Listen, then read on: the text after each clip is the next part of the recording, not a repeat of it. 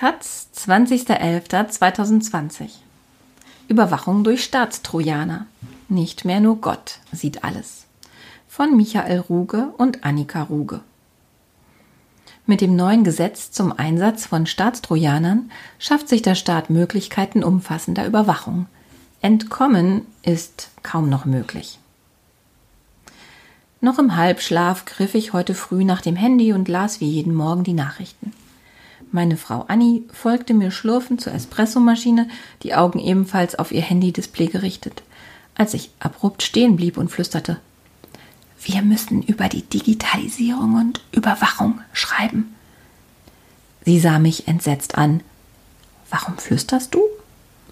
Weil wir ab jetzt in einem Überwachungsstaat leben. Was klingt wie der Anfang eines dystopischen Thrillers, ist leider Realität. Staatstrojaner sind nichts Neues. Das Bundeskriminalamt darf sie seit 2009 unter anderem zur Prävention von Terroranschlägen nutzen. Dafür brauchte es bisher einen richterlichen Beschluss. Jetzt nicht mehr. Was in Hamburg bereits seit 2019 erlaubt ist, gilt bald für die Geheimdienste aller Bundesländer, für das Bundesamt für Verfassungsschutz BFV, den Auslandsgeheimdienst BND und den Militärgeheimdienst MAD. Horst Seehofer beschreibt das Gesetz als überfälligen Schritt im Kampf gegen Terroristen und militante Extremisten. Doch wer kontrolliert das BFV, wenn ich unwissentlich mit einer verdächtigen Person Kontakt habe und einfach mal zur Sicherheit angezapft werde? Das Programm darf zwar nur zur Überwachung der laufenden Kommunikation angewendet werden, obwohl es technisch dazu in der Lage ist, alle Daten auszulesen ob sich die Nachrichtendienste daran halten, soll der neue unabhängige Kontrollrat prüfen. Der ist so unabhängig, dass er sich ans Bundeskanzleramt wenden muss, bevor er den Bundestag kon kontaktiert. Das dabei absolut beschissene Timing der Bundesregierung sät in mir Zweifel, ob nicht ein Ausnahmezustand genutzt wird, um unbemerkt tiefgreifende gesellschaftliche Änderungen vorzunehmen. Und erinnert mich an das, was Rahm Emanuel neoliberaler Stabschef von US-Präsident Barack Obama, einmal gesagt hat. Verschwende niemals eine Krise. Sie ist die Gelegenheit, Dinge zu tun, von denen man dachte, man könne sie nie tun. Gott sieht alles, habe ich als Kind oft gehört und bin sicher, dass auch andere Kinder sich gefürchtet haben, wenn sie etwas vermeintlich Falsches bloß gedacht haben. So fühle ich mich jetzt. Allein das Wissen um die Möglichkeiten, die der Staat sich jetzt geschaffen hat, macht alles Gedachte, Gesagte und Geschriebene gefühlt öffentlich. Nichts bleibt mehr im Verborgenen. So sind wir gefangen, im eigenen Kopf, Gedanken isoliert, nie ausgesprochen. Die Gedanken sind frei. Das war einmal. Angst wird unser ständiger Begleiter.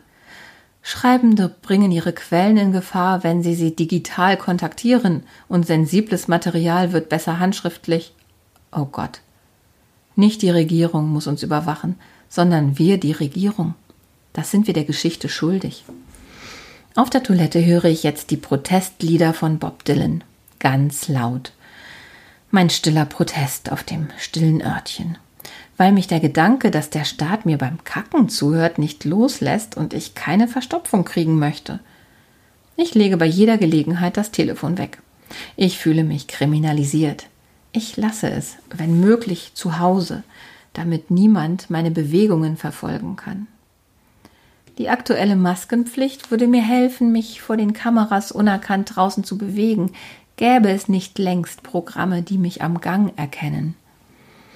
Freunde reden mit mir verklausuliert, und ich erwische mich dabei, dass ich lieber meinen Mund halte, bevor ich etwas sage, was mir vielleicht in ein paar Jahren zum Vorwurf gemacht wird.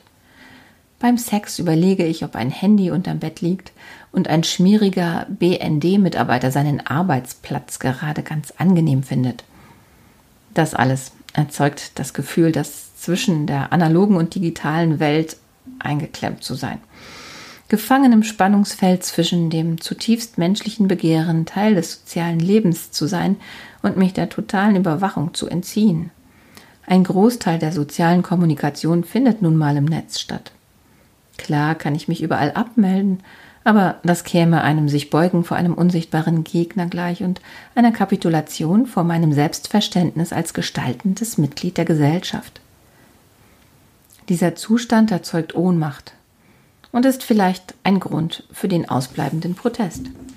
Unsere innere Stimme sagt, dass wir uns wehren müssen, und eine andere fremde Stimme lacht uns aus. Nur zu, du Opfer.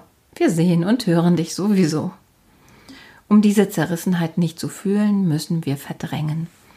Nur, dass auch das Unterbewusstsein längst kein sicherer Ort mehr ist. Unser Verhalten im Netz ist so entlarvend, dass ein Algorithmus schon vor mir weiß, ob ich Hunger oder Durst habe oder schwanger bin. Ich spüre, wie die analoge immer mehr mit der digitalen Überwachung verschmilzt, wenn ich über Spaghetti spreche und die entsprechende Werbung fast in Echtzeit über den Monitor huscht. Ich kann nicht mehr entkommen. Die Überwachung ist längst lückenlos. Ich bin umgeben von tausenden Mikrofonen meiner Mitmenschen, die meine Stimme aufzeichnen, damit ein Programm sie herausfiltern kann.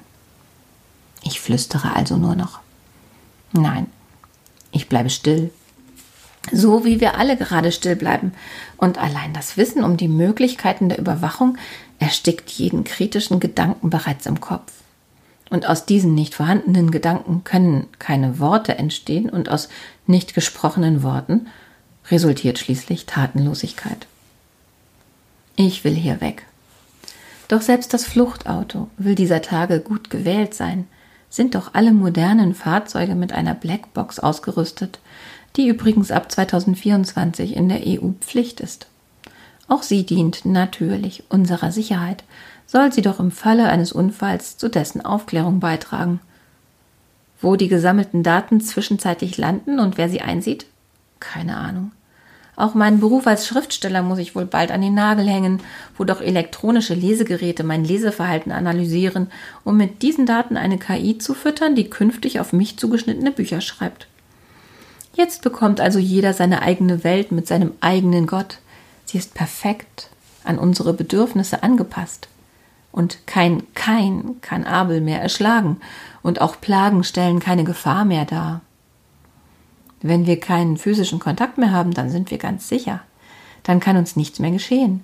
Wo kein Leben mehr ist, kann schließlich auch keines mehr in Gefahr geraten. Konzerne arbeiten schon lange an der Erschaffung dieser Blasen, in die sie uns einzeln verpacken wollen und die das als Paradies verkleidete Zuhause zu einer Zelle machen. Jetzt hat der Staat entschieden, sich am Bau dieser Millionen von Zellen zu beteiligen. Und so entsteht ein Gefängnis, bei der die einzige sinnliche Erfahrung unsere Fingerkuppen mit der Tastatur machen dürfen. Die wird aber auch bald Vergangenheit sein. Annie reicht mir einen Apfel. Seit sie schwanger ist, hat sie unbändige Lust auf die verbotene Frucht.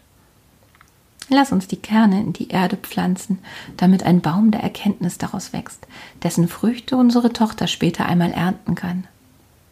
Ich bin völlig fertig. Und dennoch ist da Hoffnung. Der Staat will mich zwingen, ein braver Bürger zu sein, damit ich existieren kann. Aber ich möchte kein braver Bürger sein, kein betäubter Gefolgsmann. Das bin ich meinen Töchtern schuldig. Das sind wir der nächsten Generation schuldig. Ich klappe jetzt den Rechner meines Laptops zu.